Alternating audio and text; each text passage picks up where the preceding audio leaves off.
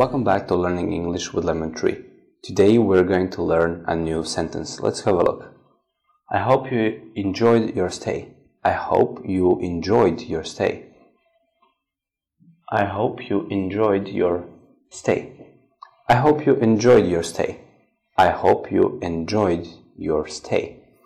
Uh, just pay attention how you use the verb enjoy. We say, I enjoy something or I enjoy doing something. I enjoy something.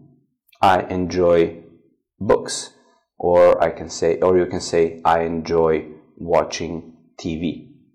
Thank you for watching. See you in the next video.